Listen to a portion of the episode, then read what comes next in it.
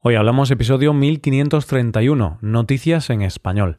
Bienvenido a Hoy Hablamos, el podcast para aprender español cada día, que es llevar tu español al siguiente nivel, que es mejorar tu gramática y enriquecer tu vocabulario.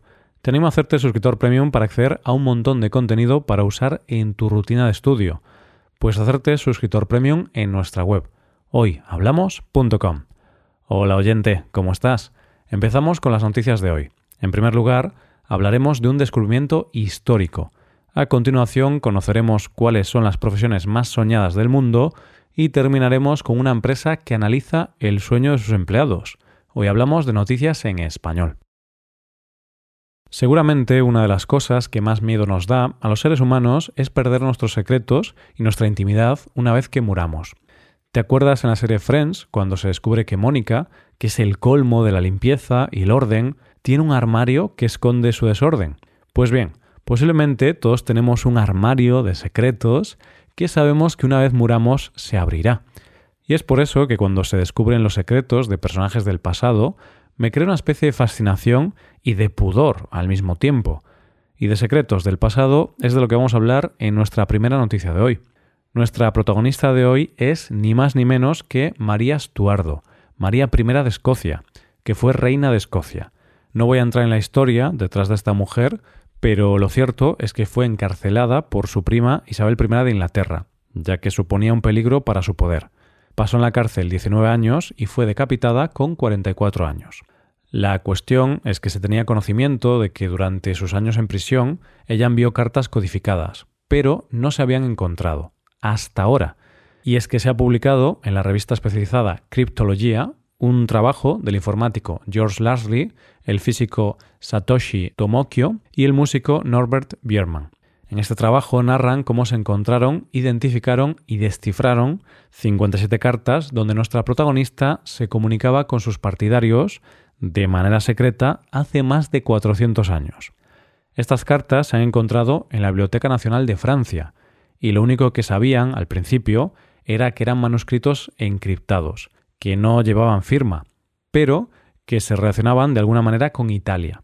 Los estudiosos comenzaron a descifrar el código y rápidamente se dieron cuenta de varias cosas curiosas. Lo primero es que había muchos verbos y adverbios femeninos, además referencias a un cautiverio, y lo que es más importante, aparecía el nombre de Walsingham. Y esto fue clave porque pronto los investigadores se dieron cuenta de que hacía referencia a Francis Walsingham, mano derecha de Isabel I y el jefe de su red de espionaje. Ahí fue cuando se dieron cuenta de que lo que tenían entre manos no eran documentos italianos, sino las cartas en francés de esta reina. Y así fue como continuaron hasta descifrar 50.000 palabras donde salen a la luz nuevos datos sobre su vida, y que son imprescindibles para su estudio. Pero este descubrimiento es solo el principio de futuros estudios sobre estas cartas que serán cruciales a la hora de rellenar los puntos que faltaban en la historia de esta monarca. Los investigadores dicen que en su trabajo solo ofrecen una interpretación inicial, y serán los historiadores los encargados de dar una visión que permita comprender mejor los años de cautiverio de nuestra protagonista. ¿Qué dicen las cartas? Se sabe que la mayoría van dirigidas al que era embajador de Francia en Inglaterra, y más importante, partidario de María Estuardo y su causa, Michel de Castelnau. En las cartas habla de muchas cosas y de muchas de sus preocupaciones, como la angustia que le produjo el secuestro de su hijo Jacobo. Además, narra cómo se sintió abandonada por Francia, cómo intentó negociar con su prima su liberación y cómo piensa que ésta actuaba de mala fe. También habla de sus sospechas sobre el entorno de la reina o de su odio hacia ciertas personas del entorno de su prima. Y así es como, a pesar de que María Estuardo encriptó sus cartas para que no fueran descubiertas, hoy ven la luz. Lo cierto es que la muerte nos iguala a todos, porque tanto reinas como plebeyos tenemos nuestro armario de secretos que al final salen a la luz. Vamos con la segunda noticia. ¿Qué quiere ser de mayor?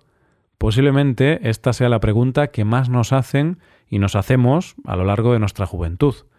Una pregunta que a lo largo de nuestra vida suele tener varias respuestas, desde las más idílicas hasta las más realistas. Pregunta que a veces podemos contestar desde muy temprano, y pregunta a la que a veces tardamos toda la vida en poder responder. Y precisamente de esta pregunta es de lo que vamos a hablar en nuestra segunda noticia de hoy. La empresa Remitly ha realizado un estudio donde se busca dar respuesta a la pregunta de con qué profesión sueñan los jóvenes de cada país. ¿Cómo han realizado este estudio? Lo que han hecho es analizar los datos de búsqueda global en cuanto a trabajos soñados. La clave era analizar las búsquedas en la fase en la que todavía estamos soñando con qué ser, y no las búsquedas que hacemos cuando ya es real. Es decir, se analizaron las búsquedas que empezaban con cómo ser y no las que ya eran trabajo de. ¿A qué conclusiones se llegó? La profesión que más deseos provoca en la población mundial es la de piloto, que alcanzó casi el millón de búsquedas. Y lo cierto es que es esa profesión soñada por muchos niños y también por muchos adultos, no solo por lo especial y mágico de poder volar, sino también por los beneficios que tiene como viajar o el buen sueldo. La segunda profesión más buscada es la de escritor, con aproximadamente 800.000 búsquedas a nivel global una profesión que también a priori puede parecer bastante bucólica y que permite trabajar sin tener que ir a una oficina y que permite libertad creativa. Pero también es cierto que solo unos pocos llegan a la cima y pueden vivir de ello, porque la mayoría de escritores pasan bastantes penurias y malviven con su escritura. En tercer lugar está otro trabajo creativo, bailarín, con casi 280.000 búsquedas. Por nombrarlas, te diré que el resto de las 20 profesores soñadas más buscadas son youtuber, emprendedor, actor, influencer, programador, cantante, docente, DJ, blogger, médico, profesor, asistente de vuelo, bombero, juez, jurista, abogado y psicólogo. Por cierto, en España la búsqueda más popular es influencer, es decir, que los españoles soñamos con fama y dinero. Es una lista curiosa, ¿no te parece, oyente? Fíjate que al principio de la lista están las profesiones más diferentes y muchas que tienen que ver con la creatividad. Y al final de la lista las más seguras, económicamente hablando, y con más prestigio en la sociedad. Está claro que hay una diferencia entre lo que soñamos realmente y lo que luego somos. Llegamos a la última noticia de hoy. Sin duda, una de las grandes obsesiones de nuestros días es cómo poder aumentar la productividad nos obsesiona a los trabajadores y obsesiona todavía más a los empresarios. Y es por eso que continuamente se están buscando nuevas fórmulas para aumentar la productividad. Y de una de esas fórmulas es de lo que vamos a hablar en nuestra última noticia de hoy. La protagonista de esta noticia es la empresa Otsuka Pharmaceutical España, que ha creado un programa para aumentar la productividad llamado Dreamland.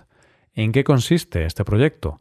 Es un proyecto voluntario en el que han participado 60 miembros de la plantilla y que tenía como objetivo monitorizar el sueño de estas personas durante ocho meses. Para ello, a cada una de estas personas se les entregó una pulsera Fitbit, con la idea de analizar su sueño y la calidad del mismo. Al final de este proyecto, la recompensa era que quienes demostraran dormir más y mejor obtendrían días libres. Los primeros datos al inicio del estudio dieron como resultado que los participantes dormían una media de 6,4 horas. A lo largo de los meses que duró el estudio, se les fue sometiendo a diferentes acciones de formación, recomendaciones y comunicación con la idea de que mejoraran su sueño. El resultado, que a la finalización de este programa los participantes habían mejorado, de media, su sueño un 7,4%, es decir, habían pasado a 6,9 horas al día de sueño. ¿Quiénes se llevaron el día libre extra? Aquellas personas que habían mejorado un 15%. ¿Qué ganan con esto? Esto dice el director de Recursos Humanos y Comunicación de la empresa. Un buen descanso mejora los resultados individuales y colectivos de la compañía a través de la mejora del sueño. Queríamos ser la primera compañía que recompensa el descanso con más descanso, el sueño con más sueño. Esta iniciativa nació no solo como una oportunidad perfecta para mejorar el bienestar de las personas trabajadoras de la empresa, que es uno de nuestros principales objetivos, sino también para concienciar a la sociedad de la importancia e impacto que el sueño y el descanso tienen sobre nuestra salud en general, y en particular sobre nuestra salud mental. Y la gran pregunta es, ¿dónde está el límite para aumentar la productividad? Porque por lo pronto esta empresa ya ha pasado el límite de controlar el sueño de sus empleados. ¿Tú qué opinas, oyente? Y esto es todo por hoy, ya llegamos al final del episodio. Antes de acabar, recuerda que puedes utilizar este podcast en tu rutina de aprendizaje, usando las transcripciones, explicaciones y ejercicios que ofrecemos en nuestra web. Para ver ese contenido tienes que hacerte suscriptor premium en hoyhablamos.com. Esto es todo, mañana volvemos con dos nuevos episodios. Lo dicho, nos vemos en los episodios de mañana. Pasa un buen día, hasta mañana.